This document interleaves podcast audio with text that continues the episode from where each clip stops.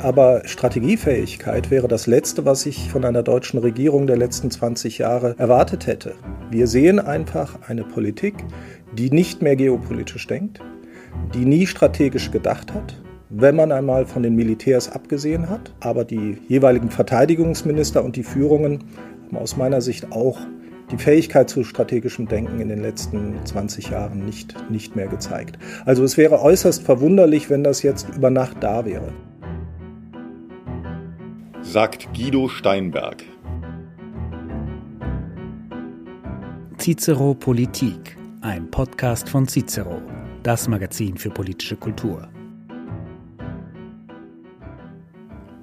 Mein heutiger Gast ist einer der renommiertesten deutschen Experten für Afrika und den Nahen Osten, und er hat sich insbesondere auch einen Namen gemacht, wenn es um die Hintergründe und die Strukturen des internationalen Terrorismus geht.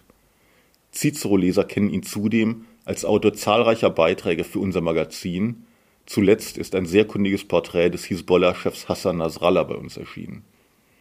Vor allem aber ist mein Gesprächspartner ein knochentrockener Analyst geopolitischer Entwicklungen und gehört damit einer Denkschule an, die hierzulande lange als verpönt galt, weil es eben um Realismus geht und nicht darum, sich die Welt schön zu reden und hehre Ziele zu formulieren, die letztlich wenig mit den tatsächlichen Gegebenheiten zu tun haben.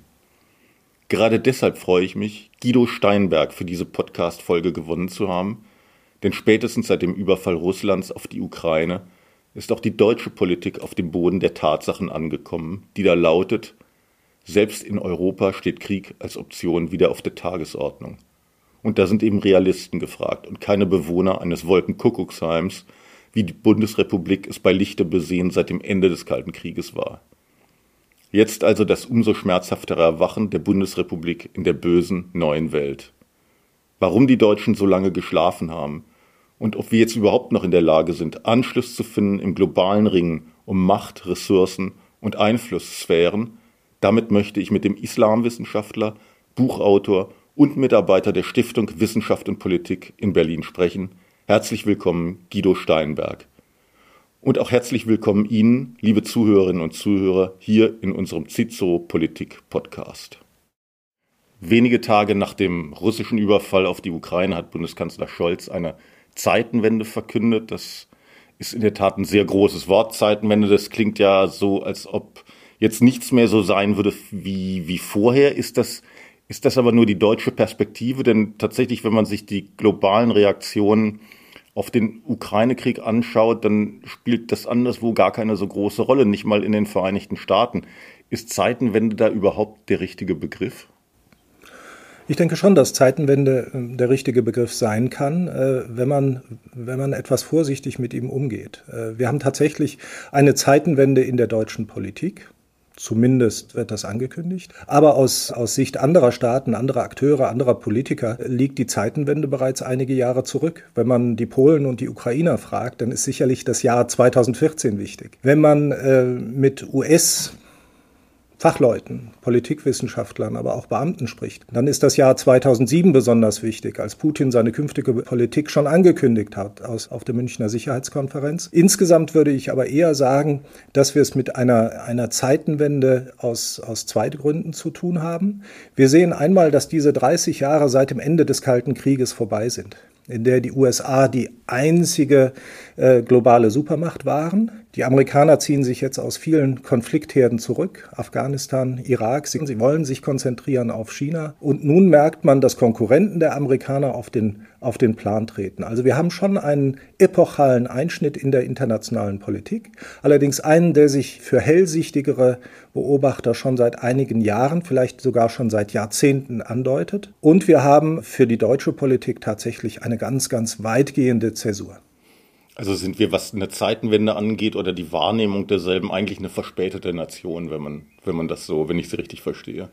Ja, es ist tatsächlich so, dass diese sehr aggressive, revisionistische russische Politik ihren Ausgang äh, nimmt im Jahr 2007. Damals war sie Rhetorik. 2008 dann Georgien, 2014 die Ukraine. Seit dem Jahr 2014 gibt es keine Entschuldigung mehr dafür zu übersehen, dass mit Russland eine Großmacht eine ganz neue aggressive Politik führt. Und die Deutschen haben tatsächlich sehr lange gebraucht, das zu verstehen und das über die politischen Lager hinweg Das gilt für den konservativen oder für weite Teile des konservativen Spektrums, für die Sozialdemokraten, für die Grünen, für fast alle. Verbunden mit dieser Zeitenwende ist ja, wenn ich das richtig sehe, richtig interpretiere, also zumindest für Deutschland auch ein neuer Realismus.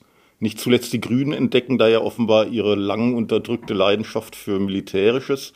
Da hat sich also wirklich ganz offensichtlich ein, ein Bewusstseinswandel vollzogen. Ich frage mich nur, ob dieser Bewusstseinswandel von Dauer sein wird. Also, also die Frage ist, oder, oder an, an Sie die Frage, glauben Sie, dass zumindest die mentale Zeitenwende, wenn man das mal so nennen darf, die mentale Zeitenwende der Deutschen ein nachhaltiges Phänomen sein kann?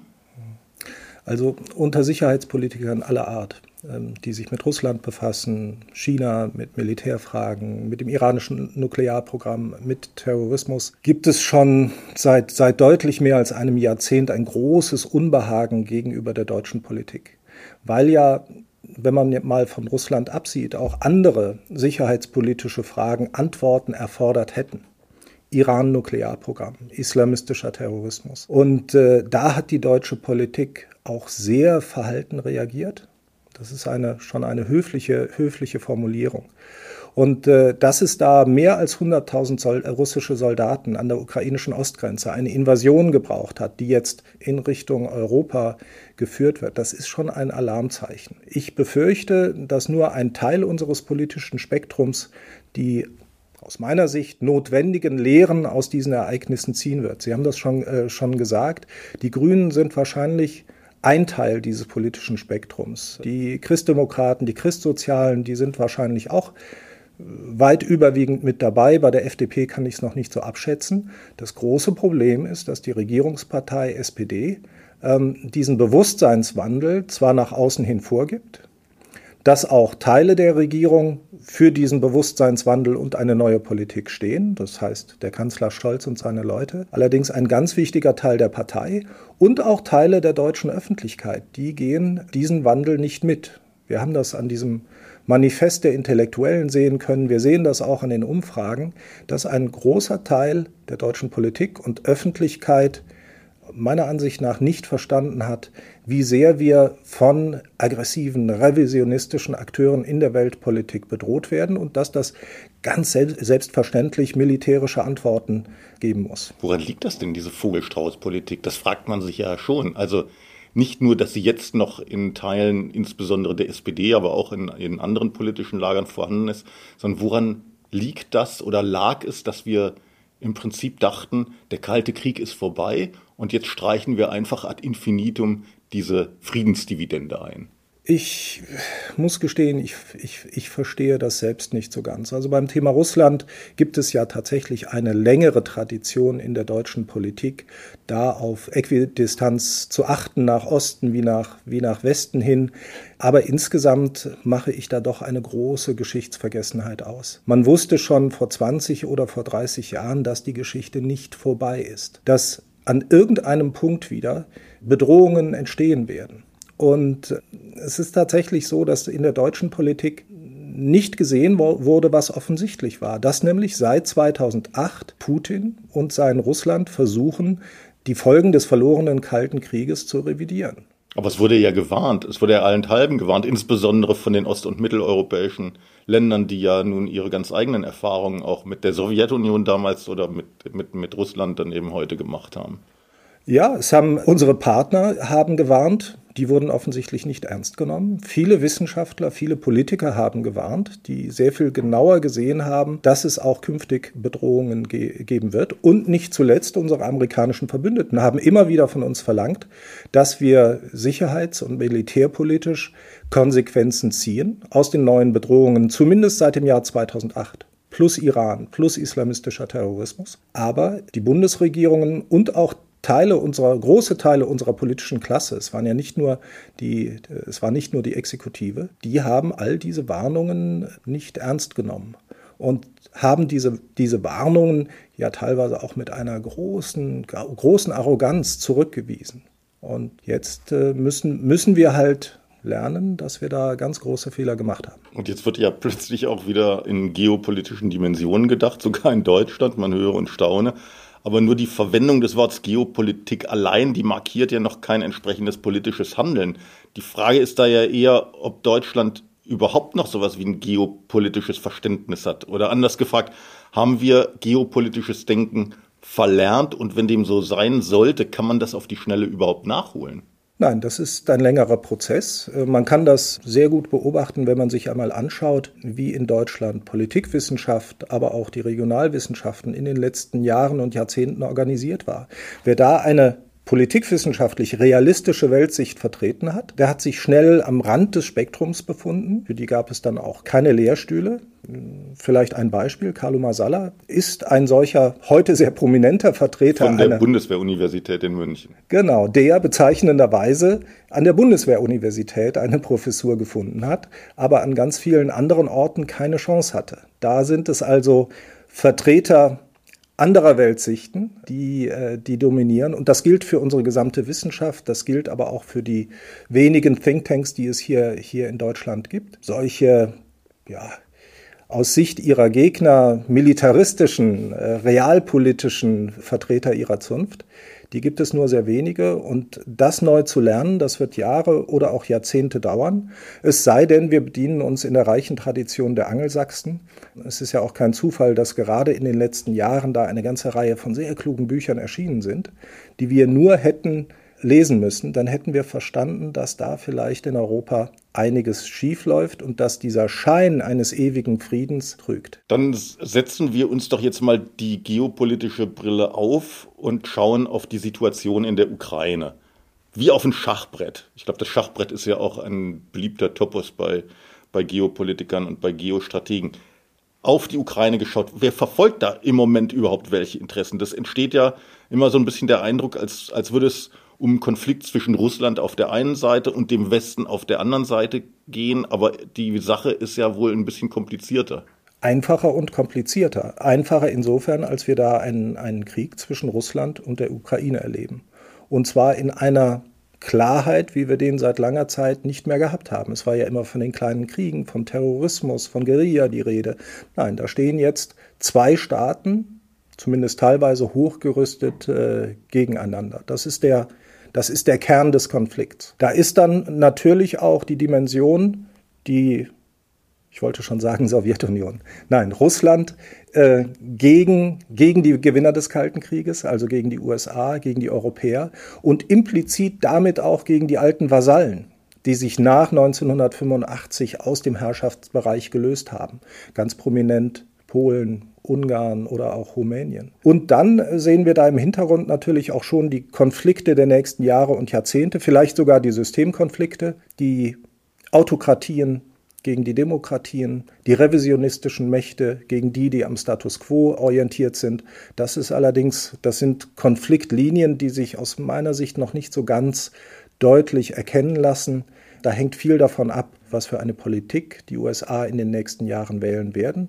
Im Moment ist es auf jeden Fall so, dass die Amerikaner mit ihren Verbündeten alles versuchen, um einen Sieg Russlands in der Ukraine zu verhindern. Sie versuchen dazu auch international zu mobilisieren. die große Frage ist, was dann die Ziele sind, wenn das denn gelingen sollte. Sie haben es ja gerade betont, äh, äh Sie haben das Offensichtliche betont, nämlich dass, dass in der Ukraine ein Krieg, und zwar nicht mal ein kleiner, sondern ein massiver Krieg vonstatten geht. Äh, das wird auch keiner bezweifeln können und wollen. Trotzdem fragt man sich, warum beharrt eigentlich Putin oder der Kreml oder wer auch immer da das Sagen hat, darauf, diesen Krieg nicht als solchen zu bezeichnen, sondern als militärische Spezialoperation? Und das ist wahrscheinlich innenpolitisch motiviert. Aber äh, ich denke, auch die meisten Russen wissen natürlich, dass es sich da um, um einen Krieg handelt. Und zwar um einen konventionellen Krieg, wie wir ihn lange nicht mehr gesehen haben, zwischen einer der drei größten Militärmächte weltweit und äh, der Ukraine, die, äh, die doch nachweist, dass ihr Militär entweder vieles nicht verlernt hat oder einiges auch neu gelernt hat. Und ich glaube, dass am, am Anfang der Ereignisse ganz schlicht eine Fehleinschätzung steht. Wladimir Putin und seine Leute haben geglaubt, dass das eine kurze Aktion ist, die dazu führt, dass die Regierung in Kiew gestürzt wird, ein Marionettenregime eingesetzt wird und dieses Marionettenregime dann in gewisser Weise innenpolitisch den letzten Widerstand beseitigt. möglicherweise mit einer Westukraine, die dann unabhängig wird. Das, das vermag ich nicht zu sagen. Aber die Fehleinschätzung ja, ist in gewisser Weise auch, auch das, ja, der, der klassische Beginn eines, eines erfolglosen Krieges. Da unterscheidet sich Putin nicht von anderen Herrschern der Vergangenheit. Er hat gedacht, äh, es wäre einfach. Es wäre vielleicht gar kein Krieg, sondern einfach nur eine Spezialoperation. Ich habe den Eindruck, sogar in Deutschland war dieses Denken vorhanden. Das hat sich möglicherweise jetzt gewandelt, aber uns ist ja erinnerlich, dass der Botschafter Melnik gesagt hat, er hätte jetzt also zum Beispiel Finanzminister Lindner getroffen. Lindner hat ihm gesagt, naja, also das ist jetzt eine, eine Frage von ein paar Tagen und damit, glaube ich, stand Lindner keineswegs allein. Welche Strategie sollte Deutschland denn vor diesem Hintergrund jetzt sinnvollerweise mit Blick auf, auf den Ukraine-Krieg verfolgen? hierzulande, also so mein Eindruck scheint man sich ja vor allem mit Fragen semantischer Art zu beschäftigen. Also zum Beispiel, ob der Bundeskanzler jetzt sagt, Russland dürfe den Krieg nicht gewinnen und eben nicht, dass Putin den Krieg verlieren muss. Mir ist jedenfalls eine Strategie nicht wirklich ersichtlich bei alledem, wie Olaf Scholz sich verhält, oder bin ich da einfach nur blind? Nein, das sind sie nicht, aber Strategiefähigkeit wäre das Letzte, was ich von einer deutschen Regierung der letzten 20 Jahre erwartet hätte. Wir sehen einfach eine Politik, die nicht mehr geopolitisch denkt, die nie strategisch gedacht hat, wenn man einmal von den Militärs abgesehen hat. Aber die jeweiligen Verteidigungsminister und die Führungen haben aus meiner Sicht auch die Fähigkeit zu strategischem Denken in den letzten 20 Jahren nicht, nicht mehr gezeigt. Also es wäre äußerst verwunderlich, wenn das jetzt über Nacht da wäre. Ich würde aber sagen, dass, äh, dass das, was wir da an, ja, an Verwirrung, an Unruhe in der deutschen Politik äh, sehen, vor allem mit der SPD selbst zu tun hat. Wir haben auf der einen Seite einen Kanzler und, und seine Gefolgschaft innerhalb der Partei und auch im Beamtenapparat, die sehr wohl sehen, äh, dass da Fehler passiert sind, äh, dass jetzt reagiert werden muss, dass man auch eine Strategie braucht, dass man eine Handlungs- oder eine, eine kampffähige Bundeswehr braucht und einen großen Teil der Partei, der das nicht mitgehen will. Und wir können das ja auch an anderen Beispielen sehr schön festmachen. Es ist ja innerhalb der SPD sehr häufig von der Ausrüstung und nicht von der Aufrüstung der Bundeswehr äh, die Rede. Also ich sehe hier vor allem den, den Versuch, ein, ja, eines dann am Ende doch, doch schwachen Politikers in, ja, aufgrund von Wahlergebnissen und Positionen innerhalb der Partei, diese Partei mitzunehmen für eine Politik, die sie eigentlich nicht, nicht führen möchte. Ansonsten bleibt der Bundesrepublik, das muss man auch so deutlich sagen, bleibt ihr ja nichts anderes übrig, als der Strategie der Amerikaner zu folgen, die allein durch, äh, durch das Ausmaß ihrer Waffenlieferungen, äh, durch die Qualität ihrer Waffenlieferungen, aber auch durch ihre Ausbildungsmaßnahmen hier den Takt vorgeben. Äh, letzten Endes spielt es überhaupt keine Rolle, ob die Bundesrepublik da eine Strategie hat oder nicht. Sie folgt im Prinzip den USA, und versucht irgendwie die Anhänger der Regierungsparteien mitzunehmen. Halten Sie es für möglich, dass Putin genau das in sein Kalkül mit aufgenommen hat, dass er gesehen hat, da ist jetzt ein sozialdemokratischer Bundeskanzler in Deutschland, der hat eine Partei hinter sich, die zumindest mal in weiten Teilen sehr russlandfreundlich eingestellt ist. Glauben Sie mit anderen Worten, er hätte den Überfall auf die Ukraine auch dann gestartet, wenn es, sagen wir mal, noch eine Kanzlerin Merkel gegeben hätte? Ja, ich denke schon, weil die, die Russlandpolitik der letzten 20 Jahre äh, ist ja nicht, von, nicht nur von Sozialdemokraten geführt worden. Nord Stream 1 und 2 wurden, wurden begonnen von Kabinetten der Kanzlerin Merkel. Sie hat diese gesamte Politik äh, seit dem Jahr 2005 mitgetragen, auch wenn wir heute natürlich vor allem sehen, dass sozialdemokratische Politiker Steinmeier, Gabriel, Schröder dort eher, eher federführend waren. Und ich glaube auch nicht, dass, äh, dass Wladimir Putin die Rolle der Bundesrepublik im westlichen Bündnis so, so überschätzt haben könnte. Ich glaube, dass wir es insgesamt mit einer Fehleinschätzung zu tun haben, zu der aber beigetragen hat, dass er in den letzten ja, wie viele sind es jetzt, 17 Jahren, also seit 2005, dass er in den letzten 17 Jahren es immer wieder geschafft hat, Keile zwischen die Verbündeten zu, zu treiben, also zwischen Polen und Deutschland, zwischen die Ukraine, das sind jetzt keine Verbündeten, aber zwischen die Ukraine und Deutschland und das natürlich durch durch Energiepolitik. Letzten Endes denkt Putin aber in weltpolitischen Kategorien.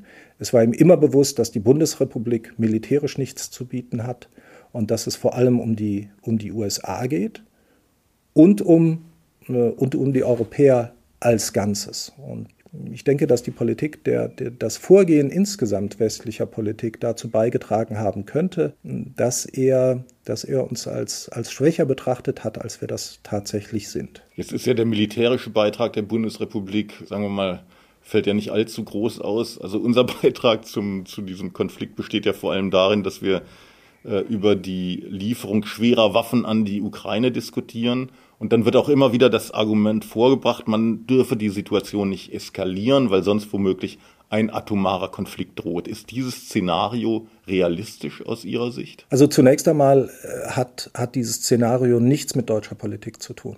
Ganz einfach deshalb, weil die Amerikaner immer schon sehr viel mehr, sehr viel besseres Gerät liefern und das auch in, in viel, viel kürzerer Zeit, als das uns, uns überhaupt möglich ist. Also wenn wir hier über, über schwere Artillerie reden, dann haben die Amerikaner schon über über 100, ich glaube 108 Haubitzen geschickt und reden jetzt äh, über ganz neue Waffensysteme. Insgesamt sollte man diesen Aspekt nicht äh, kleinreden. Und zwar vor allem deshalb, weil in der Militärdoktrin Russlands der Einsatz von taktischen Atomwaffen äh, vorgesehen ist. Taktische Atomwaffen heißt bei den Russen, das sind Waffen minimal, haben die etwa ein Drittel der, der Sprengkraft der Hiroshima-Bombe. Also das sind schon, das sind schon sehr, sehr große Dinge. Und in dem Moment, in dem die Russen taktisch eine solche Bombe zünden, gibt es natürlich auch die Gefahr, einer größeren Eskalation. Und diese Gefahr besteht ganz einfach. Inwiefern möchte ich jetzt mal dazwischen fragen, warum Eskalation? Also gesetzt den Fall,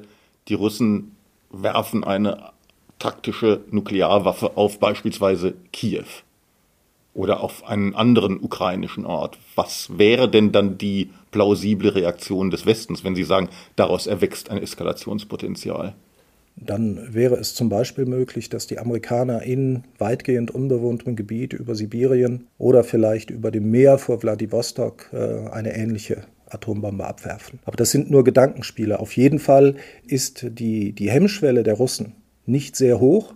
In dem Fall, in dem sie in die Defensive geraten, auch einmal eine Atombombe taktisch einzusetzen, ohne dass sie damit auf eine größere Eskalation hinwirken wollen. Das würde die Amerikaner möglicherweise zu einer Reaktion zwingen. Das ist allerdings aus meiner Sicht nicht das strategische Argument, sondern das strategische Argument muss sein, dass die Gefahr eines Atomkrieges ungleich größer gewesen wäre, wenn Putin sich schnell durchgesetzt hätte, anschließend auf NATO-Territorium vorgedrungen wäre, beispielsweise in Richtung des Baltikums, dann hätte aufgrund äh, der, der Bündnisverpflichtungen der Amerikaner tatsächlich und unmittelbar eine atomare Auseinandersetzung gedroht. Insofern halte ich das Argument für bedenkenswert, weil es ganz einfach in der Praxis möglich ist, jederzeit möglich ist, dass die Russen eine solche Waffe einsetzen. Vor allem, wenn sie in die Defensive geraten. Aber die Wahrscheinlichkeit wäre viel höher gewesen, wenn, wenn es eine Auseinandersetzung um NATO-Territorium gibt. Und in, insofern haben wir vielleicht auch Glück, dass Russland entschieden hat, zuerst die Ukraine anzugreifen und nicht etwa das Baltikum, wie das in den Planungen westlicher Militärs der letzten Jahre häufig diskutiert wurde. Aber halten Sie das für plausibel, dass das Baltikum auf der Liste, sage ich mal, des Kreml stand, weil das ist ja nun schon was anderes als die Ukraine. Das Baltikum, die Länder des Baltikums sind NATO-Mitglieder. Das ist ja nun schon eine ganz andere Linie, die da überschritten worden wäre. Absolut. Äh, in den Planungen unserer Militärs hat ein russischer Angriff auf das Baltikum auch vor Februar 2022 schon eine Rolle gespielt. Und diese Planungen beruhen auf Informationen, die man über russische Planungen hatte? Oder waren das reine hypothetische Spiele? Sie wurden zumindest als, als plausible Szenarien betrachtet. Und äh, in dem Fall nehmen wir, nehmen wir einmal an, äh, Wladimir Putin hätte innerhalb von wenigen Tagen Kiew eingenommen. Der westliche Widerstand wäre schwach gewesen, die Europäer uneins, die Deutschen hätten sich vielleicht sogar ganz auf die russische Seite gestellt dann wäre nicht auszuschließen gewesen, dass er auch auf NATO-Territorium vorrückt. Und man darf man darf ja eines nicht außer Acht lassen. Seit 2007 sagt Putin, was er will, nämlich Russland wieder zu einer Großmacht machen und das idealerweise in den Grenzen der 80er Jahre. Und äh, deswegen glaube ich, dass das Baltikum durchaus diskutiert wurde. Unsere Militärs machen viele Sachen. Aber solche Planspiele werden zumindest von den Amerikanern nicht entwickelt, wenn es dort nicht einige, zumindest einige Informationen darüber gibt, dass die Russen äh, sich darüber Gedanken machen. Jetzt würde ich gerade vor diesem Hintergrund dann doch noch mal gerne einen Perspektivwechsel versuchen. Und zwar dahingehend, dass der amerikanische Verteidigungsminister Lloyd Austin, ich glaube, das war in Rammstein, wo er das gesagt hat, jedenfalls hat er recht unmissverständlich erklärt, aus westlicher Perspektive müsse das Ziel von Waffenlieferungen an die Ukraine auch darin bestehen, Russlands militärische Fähigkeiten nachhaltig zu schwächen. Demnach hätten wir es in der Ukraine ja tatsächlich mit einem Stellvertreterkrieg zu tun und gleichzeitig wäre die Ukraine eine Art westlicher Vorposten oder zumindest ein amerikanischer Vorposten, womit dann ja wiederum Moskaus Erzählung von wegen einer Einkreisung Russlands durch die NATO nicht ganz substanzlos wäre. Hat Putin da also schon auch einen Punkt, den wir ernst nehmen sollten? Ja, geopolitisch muss man, muss man diese Argumentation äh, natürlich ernst nehmen. Und das ist etwas, was äh, man auch unseren Regierungen vorwerfen sollte. Ähm, die haben in den letzten zwei Jahrzehnten immer in Kategorien von Völkerrecht gedacht. Ich erinnere mich noch an die Debatte von 2014, als diese, ja, diese russische Teilinvasion der Ukraine immer, immer als vollkommen erratisch beschrieben wurde und dass die Ukraine selbstverständlich ein Recht hätte, mit der EU ein Assoziierungsabkommen zu schließen, dass die Ukraine ein souveräner Staat sei. Das war ja auch alles, alles richtig. Nur geopolitisch oder machtpolitisch betrachtet, also aus der Sicht eines Menschen wie Wladimir Putin einer ist, war das natürlich Hanebüchen. Er hatte ganz schlicht die Macht, die Ukraine daran zu hindern, das zu tun, was die Polen, die Slowaken, die Tschechen schon alles hinter sich hatten, nämlich einen NATO-Beitritt, eine engere Anbindung an den Westen, äh, an, an die EU. Und genau, genau das hat er getan. Also geopolitisch hätten wir ernst nehmen müssen, wie die Russen ticken. Wir hätten ernst nehmen müssen, was Wladimir Putin denkt. Und dann wären wir zumindest auf ein solches Szenario besser vorbereitet gewesen. Und dann hätten vielleicht Akteure wie die Deutschen auch ihre, ihre Energiepolitik mit Russland überdacht. Also natürlich hat er, hat er einen Punkt, wenn er sagt, die NATO ist seinem Territorium näher gerückt. Und wenn man in, den, in diesen Kategorien denkt, äh, dann wird daraus schnell eine Bedrohung. Und diese Binnensicht des russischen Präsidenten und des russischen Regimes muss man schon allein aus dem Grund ernst nehmen, weil er nun einmal Atomwaffen hat. Ich finde das interessant, dass Sie das jetzt auch nochmal so betonen, des, des russischen Regimes. Wir reden über Putin und über das russische Regime.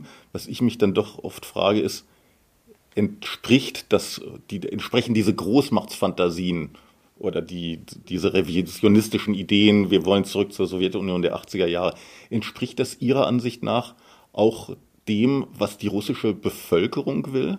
Also ist das, steht das bei denen auf der Agenda? Ist das für die ein Thema? Wir wollen, wir wollen im Prinzip unsere gute alte Sowjetunion wieder haben, auch wenn sie so toll nicht war? Ja, das, äh, das ist eher eine, eine Frage in Richtung eines Russland-Experten. Aber, und das große Problem ist nun einmal, dass wir, dass wir keine repräsentativen Meinungsumfragen haben, dass, äh, dass Russland sich auch innenpolitisch in den letzten Jahren tatsächlich noch mehr in Richtung einer Diktatur entwickelt hat. Mein Eindruck ist, dass es in Russland selbst Widerstände gibt, gerade weil der Krieg so teuer ist, weil die ökonomischen Folgen ja jetzt schon absehbar gravierend sein werden, katastrophal sein werden für viele Russen. Vielleicht nicht für den Staat Russland, der ja enorm an den an den, an den hohen Öl- und Gaspreisen verdient. Aber das kann ich aus der Entfernung ganz, ganz einfach nicht sagen. Aber mein Eindruck ist, dass diese, dass ein bisschen machtpolitische Nostalgie bei vielen Russen auf einen fruchtbaren Boden stößt. Ihr Forschungs- und Kenntnisschwerpunkt ist ja auch äh, in der Tat der Nahe Osten.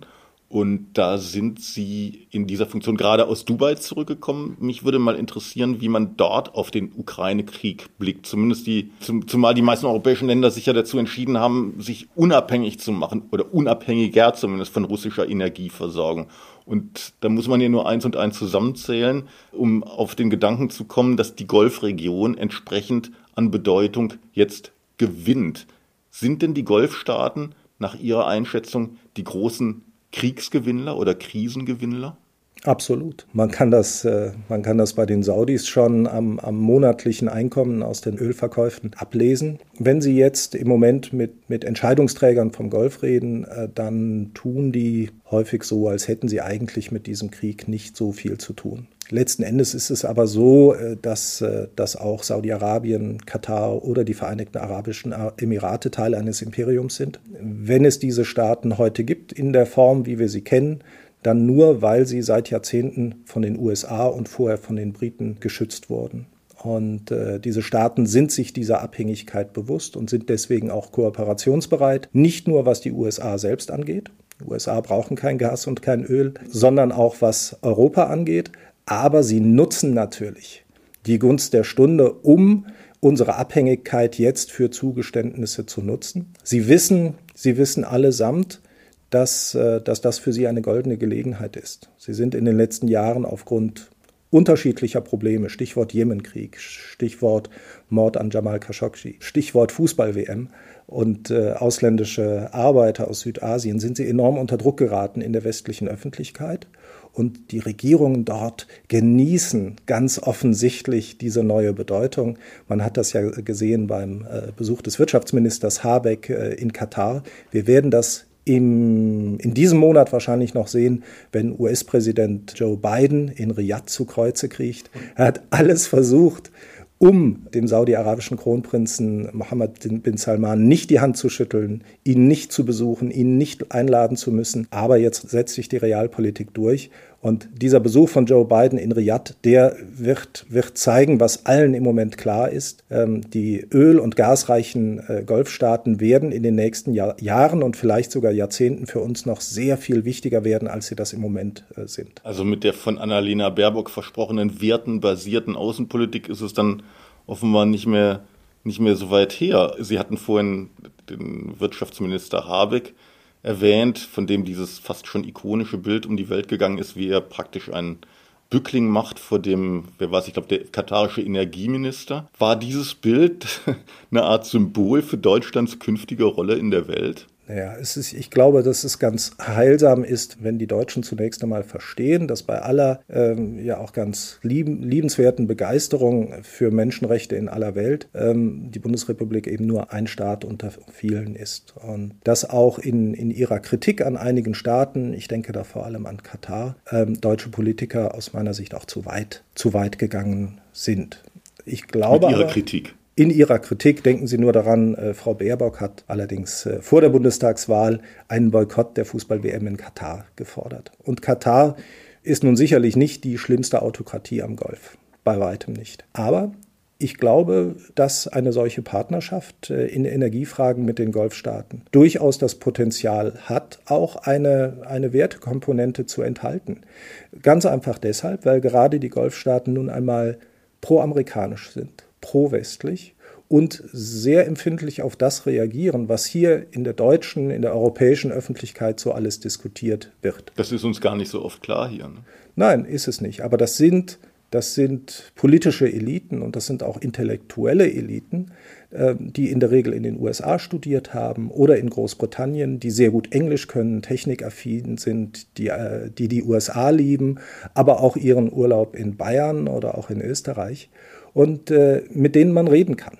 Natürlich gibt es da Meinungsverschiedenheiten, aber ein Staat, der über vernünftige Energiebeziehungen zu, äh, zu Katar beispielsweise verfügt, der kann auch darauf hoffen, in Katar äh, ein offenes Ohr zu finden. Und wir haben das in den letzten Jahren schon erlebt. Auf Kritik haben die Kataris immer reagiert. Die ähm, Arbeitsbedingungen für ausländische Arbeitskräfte, vor allem aus Indien und aus Südostasien, die sind besser geworden. Die sind nicht zufriedengestellt, aber die sind besser geworden, weil es nun einmal eine Fußball-WM gibt, weil es andere Staaten gibt, die früher erkannt haben, wie wichtig Katar und verflüssigtes Erdgas äh, sein können. Ich glaube, dass es da auch ein Potenzial gibt äh, für, eine, für eine wertebasierte Außenpolitik, wenn man gute Beziehungen zu Autokratien unterhält. Mhm. Eine besondere Rolle spielt ja derzeit auch die Türkei. Und das ist ein Land, das traditionell ja alles andere als Russland freundlich ist, gleichzeitig NATO-Mitglied ist und gleichzeitig als solches, nämlich als NATO-Mitglied, den Beitritt Finnlands und Schwedens in das westliche Militärbündnis verhindert. Und damit, ich glaube, so kann man das auch sagen, damit letztlich Putins Interessen vertritt. Auf welcher Seite, fragt man sich, steht Erdogan eigentlich im, in der Frage des Ukraine-Kriegs? Und vor allem, was ist sein Interesse, das er derzeit verfolgt? Präsident Erdogan steht immer auf seiner eigenen Seite. Und äh, ob er tatsächlich die Türkei als NATO-Mitglied bewahren möchte, das steht aus meiner Sicht in den Sternen. Oft scheint es wirklich so, als sei die Türkei nur noch theoretisch NATO-Mitglied. Und ähm, diese ja, diese Blockadehaltung gegenüber der, der NATO-Mitgliedschaft von Finnland und Schweden ist nur ein Beispiel. Viel dramatischer ist aus, aus meiner Sicht das Verhältnis zu Griechenland. Auch ein NATO-Partner, aber ein Verhältnis, das, das sich in den, in den letzten Jahren deutlich verschlechtert hat und ein Verhältnis, in dem die Türkei auch die revisionistische Macht ist. Sie möchte eine Veränderung der geopolitischen Gegebenheiten in der Ägäis und im östlichen Mittelmeer. Und mein Eindruck der türkischen Politik der letzten Jahre ist ganz eindeutig. Die Türkei möchte zuerst Regionalmacht sein und sie möchte anschließend auch global ernst genommen werden. Also in gewisser Weise ist hier Erdogan der kleine Wiedergänger Putins. Auch mit der Türkei äh, wird es in den nächsten Jahren und Jahrzehnten Probleme geben. Ich kann noch nicht sagen, wie sich das mit der NATO-Mitgliedschaft NATO verhält und damit verträgt. Aber im Moment ist es eher so, dass diese NATO-Mitgliedschaft eher theoretisch ist. Die, Tür die Türkei handelt in, in ganz vielen verschiedenen Zusammenhängen unseren Interessen, also deutschen, europäischen oder auch NATO-Interessen, entgegen. Ich muss allerdings sagen, im Ukraine-Konflikt unterstützt sie die Ukraine. Und das ist ungeheuer wichtig, weil die Türkei einige Dinge kann, äh, die die Deutschen beispielsweise nicht können. Drohnen beispielsweise. Kampfdrohnen, die erfolgreich eingesetzt wurden im Konflikt zwischen Armenien und Aserbaidschan auf aserbaidschanischer Seite, dort entscheidend dazu beigetragen haben, dass die Aserbaidschaner sich durchgesetzt haben. Auch im Libyen-Konflikt haben die Türken da enorme, äh, auch ja, praktische Fähigkeiten bewiesen. Ähm, deswegen ja, ist gerade was den Ukraine-Konflikt angeht, die Türkei eher mal wieder auf NATO-Seite Trotzdem mal ganz drastisch gefragt, wäre die NATO besser dran ohne ein Mitgliedsland Türkei? Das glaube ich nicht, weil äh, wenn die Türkei nicht NATO-Mitglied wäre, dann würden wir vielleicht jetzt schon türkische Truppen in der Ägäis sehen. Und äh, ich hoffe, ich hoffe darauf, dass die Regierung in der, in der Türkei irgendwann eine andere wird und dass die Türkei möglicherweise dann wieder ja, in, den, in den Schoß der NATO zurückgeführt werden kann. Auch in der Türkei sehen natürlich viele Beobachter und Politiker, wie wichtig das Beistandsversprechen ist. Gerade in der Türkei ist man sich bewusst, wie gefährlich äh, Russland sein kann. Man denke nur an die großen Kriege des 19. 19. Jahrhunderts. Und äh, das gibt jetzt ein zusätzliches Argument für die NATO in Richtung Türkei, wenn es um Wohlverhalten geht. Vielleicht noch ein Punkt dazu. Die türkische Blockade ist aus meiner Sicht auch taktisch. Blockade gegenüber Schweden und Finnland. Gegenüber Schweden und Finnland. Aber die Begründung ist nicht falsch. Es gibt in Schweden und Finnland durchaus eine oh, sehr, sehr positive Haltung, nicht nur gegenüber der türkischen PKK, sondern auch gegenüber ihrem Ableger in Syrien. Bei kurdischen Migranten, die dort leben, meinen Sie? Ich meine, bei kurdischen Migranten, aber natürlich. Also nicht in der allgemeinen schwedischen Bevölkerung. Nein, nein, nein. Es, es geht aber, es geht der Türkei tatsächlich um Strukturen von PKK und YPG, also dem syrischen Ableger, da haben die Türken einen Punkt. Es ist auch schwer zu verstehen, wie denn Bündnispartner die Präsenz einer Organisation auf ihrem Territorium zulassen und auch deren Aktivitäten, beispielsweise Spendensammlungen, wie die die zulassen, während die in der Türkei als gefährliche terroristische Organisation gewertet wird. Man kann natürlich darüber diskutieren, inwieweit das richtig ist, aber die Türken haben nicht nur in Bezug auf Schweden und Finnland, sondern auch in Bezug auf andere NATO-Partner da einen Punkt, inklusive Deutschland, Frankreich, Belgien. Ein anderes Land, ein ganz wichtiges Land im Nahen Osten und ich frage deswegen, weil Sie sich oft schon mit ihm beschäftigt haben, glaube ich auch oft da waren, ist Ägypten mit fast 100 Millionen, fast mit inzwischen mehr als 100 Millionen Einwohnern. Und gerade Ägypten ist für seine Lebensmittelversorgung ganz stark abhängig von den Getreidelieferungen aus der Ukraine, die ja jetzt womöglich in großem Umfang ausfallen. Für wie bedrohlich halten Sie vor diesem Hintergrund die Lage in, in Ägypten und welche Szenarien könnten daraus entstehen? Ja, insgesamt ist eine der dramatischsten Folgen des Krieges für die Welt insgesamt einmal das, das Ausbleiben von Getreidelieferungen. Ähm, in Ägypten wirkt sich das schon so aus, dass das Brot zwar nicht knapp wird, aber das Brot immer kleiner wird. Also das Brot, das sie in staatlichen Bäckereien zu subventionierten Preisen bekommen, ist immer weniger Brot. Und das Problem gibt es in der gesamten Region, aber in Ägypten ist es besonders dramatisch, weil wir es eben mit einer so großen Bevölkerung zu tun haben. Über 100 Millionen, ein Bevölkerungswachstum von im Moment zwei Millionen pro Jahr. Eine Regierung, die wirtschaftspolitisch ganz wenig drauf hat, die sehr, sehr viel Geld in, in, in Großprojekte investiert hat und nicht in landwirtschaftliche oder allgemeinwirtschaftliche Entwicklung. Und äh, da muss man auch sagen, äh, dass, äh, dass die europäischen Regierungen schon seit Jahren mit großer Sorge auf das Land schauen. Deswegen auch den Autokraten in Kairo, Präsident Sisi, teils doch sehr, sehr weit unterstützen. Ganz einfach, weil sie Sorgen um die Stabilität des Landes haben. Äh, insgesamt scheint es so zu sein, als ob Sisi die Kontrolle hat. Sisi und mit ihm gemeinsam das, äh, das Militär. Aber wenn sich die Versorgungslage, wenn sich die Preisentwicklung ähm, in, den, in den nächsten Monaten und Jahren verschärft, dann müssen wir in Ägypten auf jeden Fall mit Unruhen rechnen. Ich persönlich glaube nicht, dass da ein Zusammenbruch anstehen könnte in den nächsten Jahren, aber längerfristig ist Ägypten kein stabiles Land. Ein Zusammenbruch der Staatlichkeit meinen Sie? Ja. Und wir sehen das, ich glaube, dass es da andere Kandidaten im Nahen Osten gibt, äh, die zuerst zusammenbrechen werden. Wir sehen beispielsweise ganz große Probleme im Libanon, Libyen, Syrien, der Jemen sind ohnehin zusammengebrochen. Der einzige Grund dafür, dass es keine großen Fluchtbewegungen von dort gibt, ist, dass einfach die Zugänge, die Wege, die Wege fehlen. Und äh, all das, was wir in den letzten Jahren so erlebt haben an Fluchtbewegungen aus Syrien, aus Afghanistan, aus dem Irak oder auch aus Nordafrika, das wird an Bedeutung weit hinter dem zurückliegen, was wir erleben werden, wenn Ägypten zusammenbricht. Das ist ein Grund für eine schon seit längerer Zeit realistische oder realpolitische äh, Vorgehensweise, vor allem auch unserer Regierung, der Regierung Merkel. Gleichzeitig muss man sagen, dass die, die Möglichkeiten, auf ein so großes Land einzuwirken, das auch so schlecht verwaltet wird, doch recht begrenzt sind ein bisschen untergegangen vor dem Hintergrund der täglichen Ukraine-Berichterstattung sind die Atomverhandlungen mit Iran. Und ich frage deswegen, nicht nur, weil sie jetzt zu Besuch bei uns sind, sondern weil, und, und weil sie sich auch mit Iran sehr gut auskennen, sondern weil tatsächlich vor wenigen Tagen diese Atomverhandlungen eigentlich, wie sollte man sagen, erfolglos unterbrochen wurden. Jetzt heißt es, der Iran stünde kurz davor, eine Atombombe bauen zu können.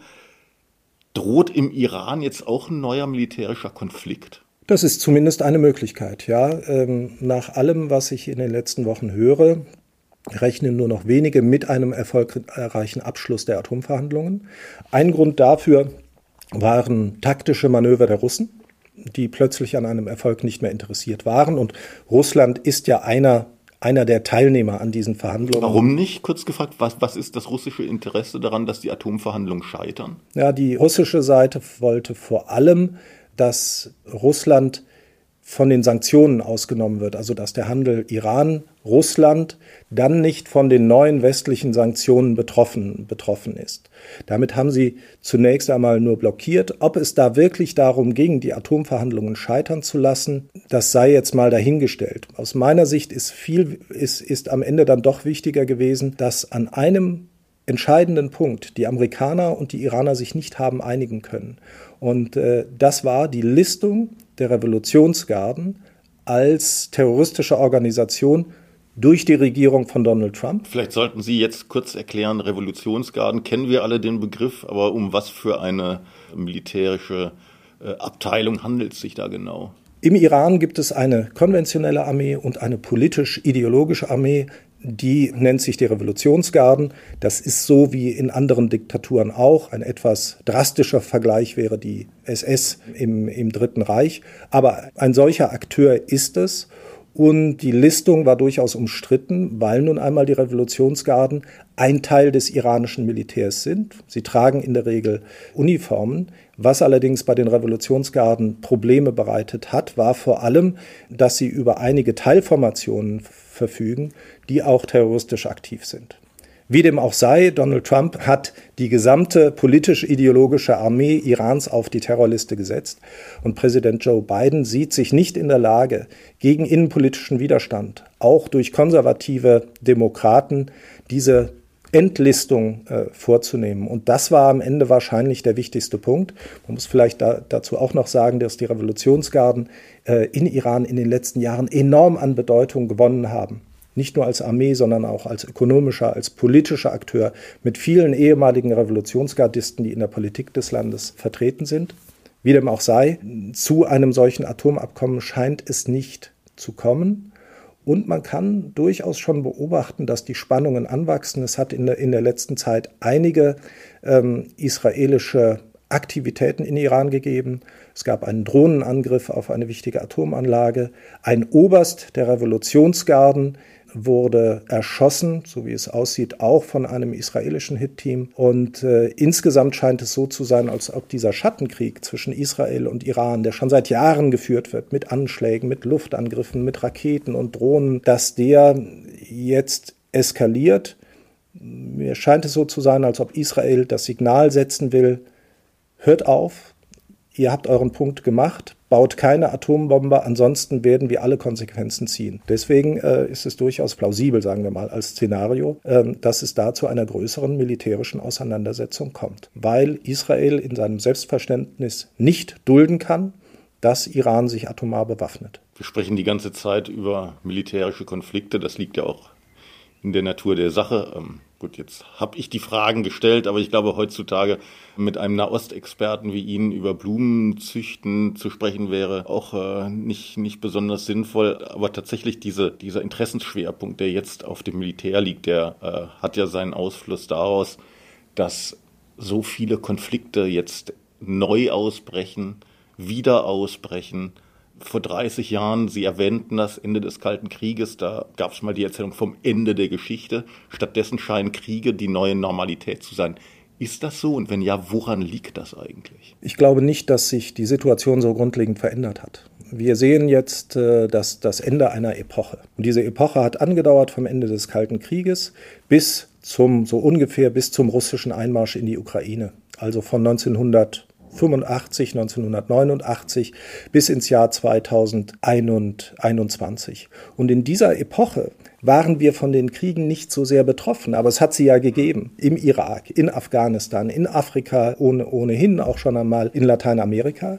Und wir waren insofern auf der, auf der sicheren Seite, als die USA in diesen 30 Jahren die Weltpolitik dominiert haben. Kaum jemand äh, hat sich getraut, die Amerikaner anzugreifen mit Ausnahme vielleicht von Osama bin Laden, mit den be äh, bekannten Folgen. Und die Amerikaner haben uns in dieser Phase auch geschützt. Und zwar einmal konventionell, wie wir das jetzt merken, oder auch atomar vor, äh, vor unseren Gegnern oder heute Feinden in Russland. Aber das ging ja bis in die Terrorismusbekämpfung, wo die Amerikaner jeden einzelnen großen Anschlagsversuch, der in Deutschland gescheitert ist, durch ihre Informationen vereitelt haben. Und jetzt sind wir in einer neuen Phase, in der eine ganze Menge revisionistische Staaten, Russland, die Türkei, Iran, ähm, wahrscheinlich dann auch China, diese amerikanische Vormachtstellung in der Welt bekämpfen. Oder auch nur die amerikanische Vormachtstellung am Persischen Golf oder im Roten Meer oder im Mittelmeer oder in Libyen. Und äh, es ist deshalb ganz, ganz folgerichtig, dass auch die Verbündeten in Mitleidenschaft gezogen werden. Das kann am Golf Saudi-Arabien sein, das ist dann in Europa Polen oder auch Deutschland. Darauf müssen wir reagieren. Und das ist kein, es ist ja auch kein Zufall, dass, äh, dass gerade die, die Freunde der Amerikaner im Moment äh, zusammenrücken, weil doch ganz klar ist, dass es um mehr geht als Russland.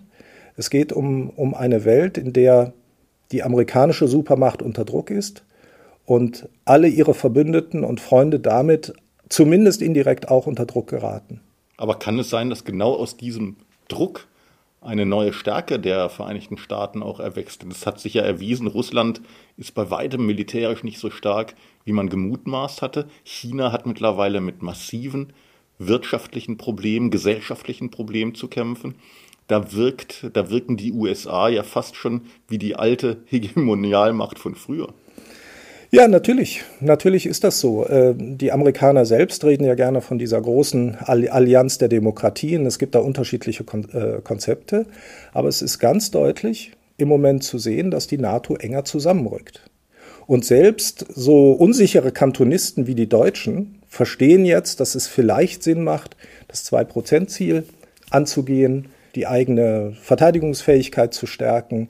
Die schauen darauf, wie können wir mit den Amerikanern Dinge zusammen machen. Auch wenn man so will, die Verbündeten am Golf und die Verbündeten Europa, die rücken, rücken enger zusammen. Ich sehe schon, dass die amerikanische Position insgesamt durch den Ukraine-Konflikt weltpolitisch gestärkt wurde, was jetzt über einige Jahre schon keinerlei Richtung mehr hatte. Wir haben ja auch den, den Präsidenten Macron erlebt, der sagte, die NATO sei hirntot. Das hat jetzt wieder, wieder Sinn und Zweck. Sehr viele Staaten weltweit und Bevölkerungen verstehen, warum sie die Amerikaner brauchen, warum sie die NATO brauchen oder auch andere Bündnissysteme. Und äh, das ist für die Amerikaner sicherlich eine Stärkung. Herr Steinberg, vielen Dank, dass Sie bei uns waren. Und auch Ihnen, liebe Hörerinnen und Hörer, danke ich für Ihr Interesse. Sämtliche Cicero-Podcasts finden Sie auf www.cicero.de und überall, wo es Podcasts gibt.